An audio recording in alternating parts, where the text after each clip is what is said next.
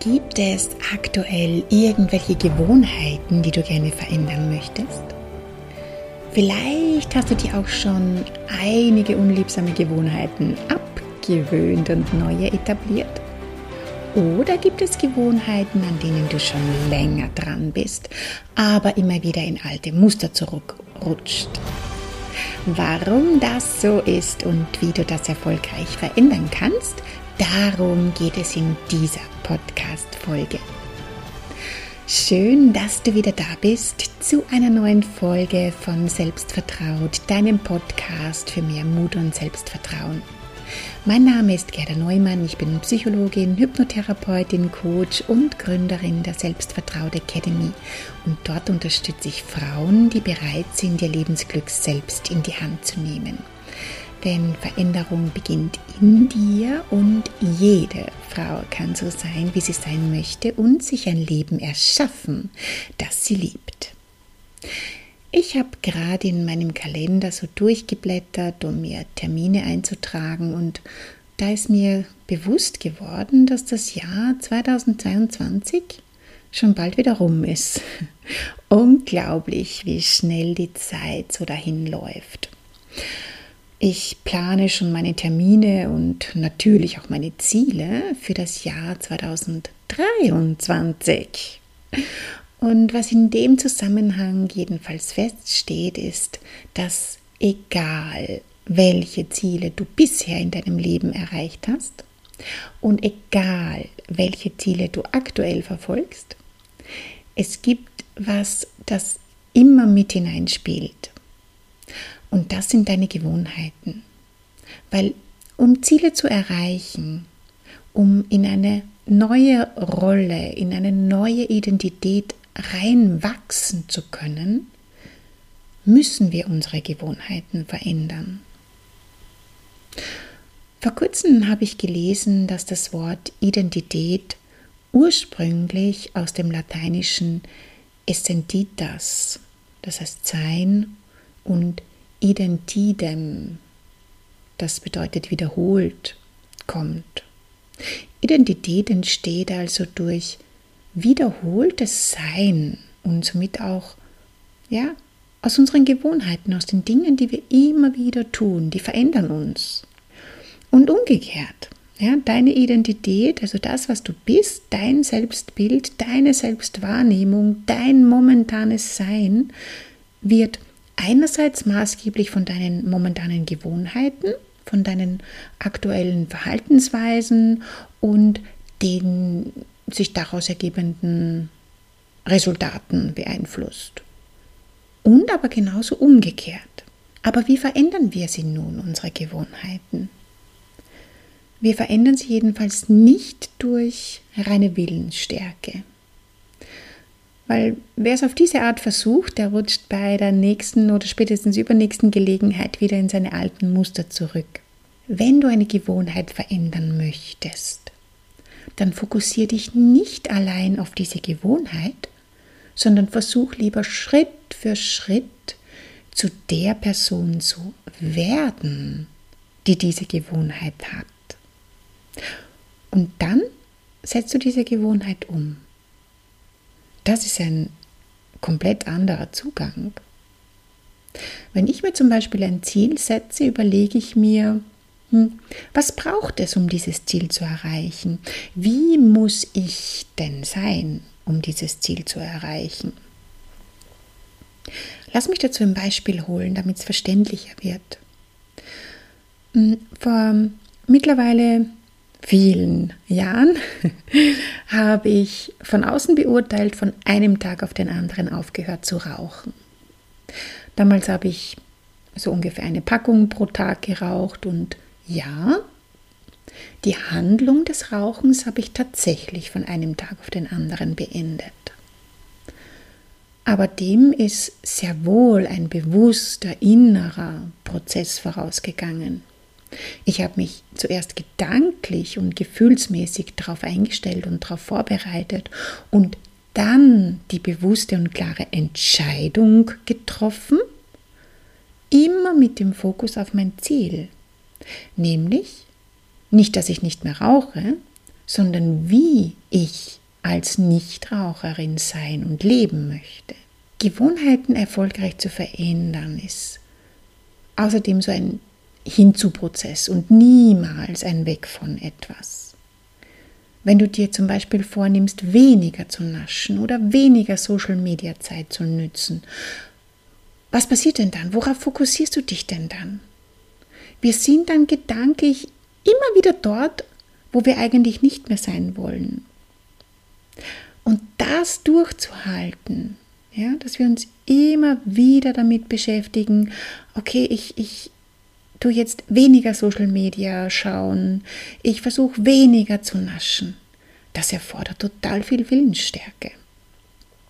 Du hast dann quasi gedanklich immer das ursprünglich Gewohnte vor der Nase, beziehungsweise eben so präsent in deinem Kopf und sollst es aber nicht mehr haben oder machen.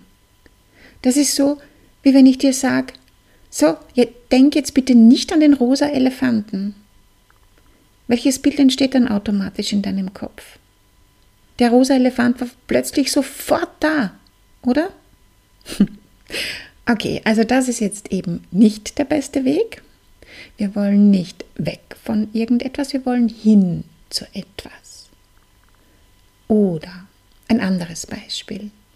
Vor ein paar Monaten habe ich mehr oder weniger erschrocken festgestellt, dass ich weniger Bewegung mache als sonst. Ich habe mich nicht fit gefühlt, bin bei körperlicher Anstrengung plötzlich in Schnaufen gekommen und habe auch ein paar Kilos zugelegt. Und ich habe für mich gemerkt, boah, OMG, das bin ja gar nicht mehr ich.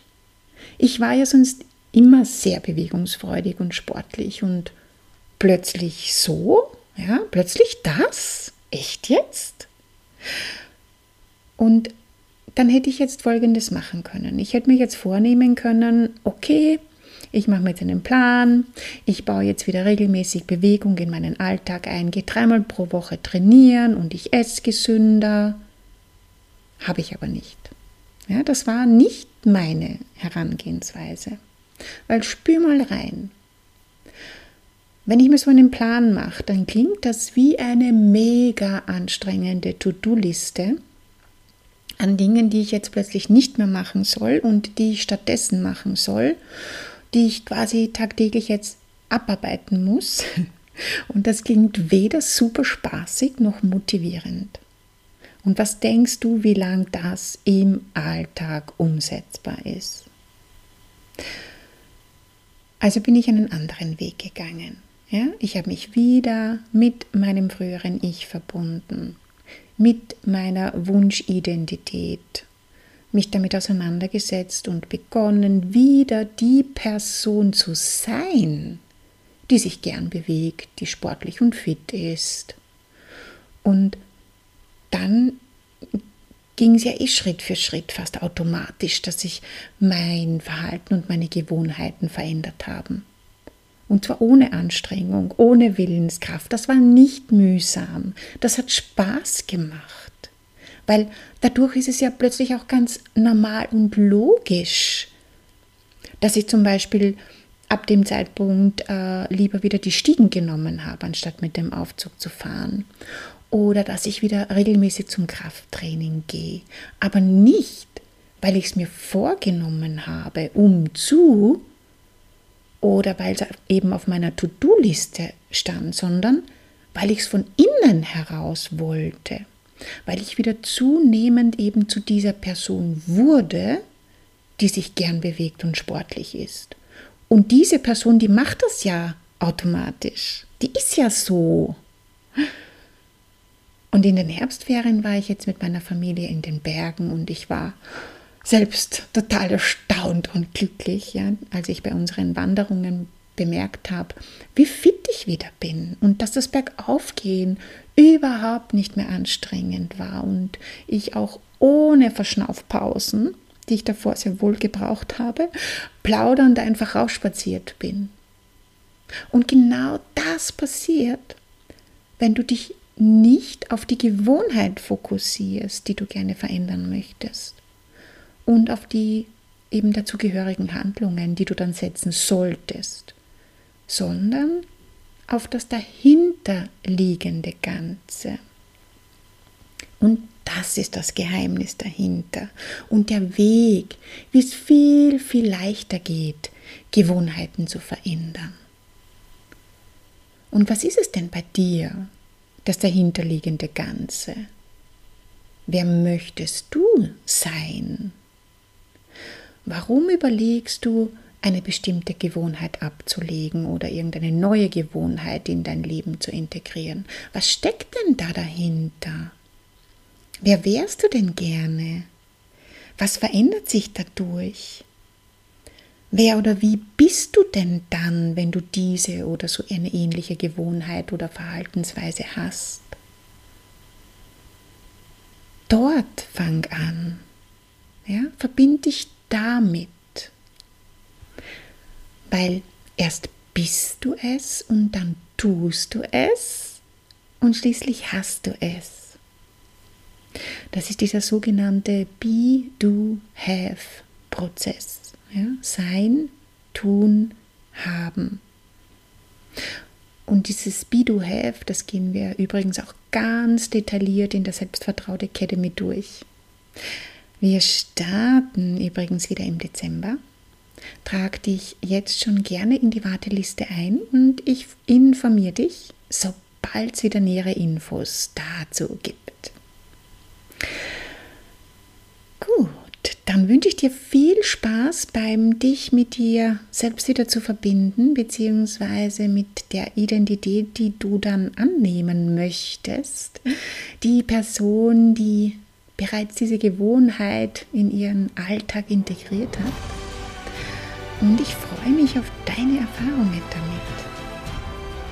Für weitere Tipps, Impulse, positive Gedanken abonniere einfach diesen Podcast oder trag dich in meine Newsletter ein, komm in meine Facebook-Gruppe, in die Selbstvertraut Community oder vernetz dich auch gerne mit mir über Insta. Alle Infos und Links findest du in der Podcast-Beschreibung bzw. in den Shownotes. Ich freue mich auf dich. Alles Liebe und bis bald, deine Gerda.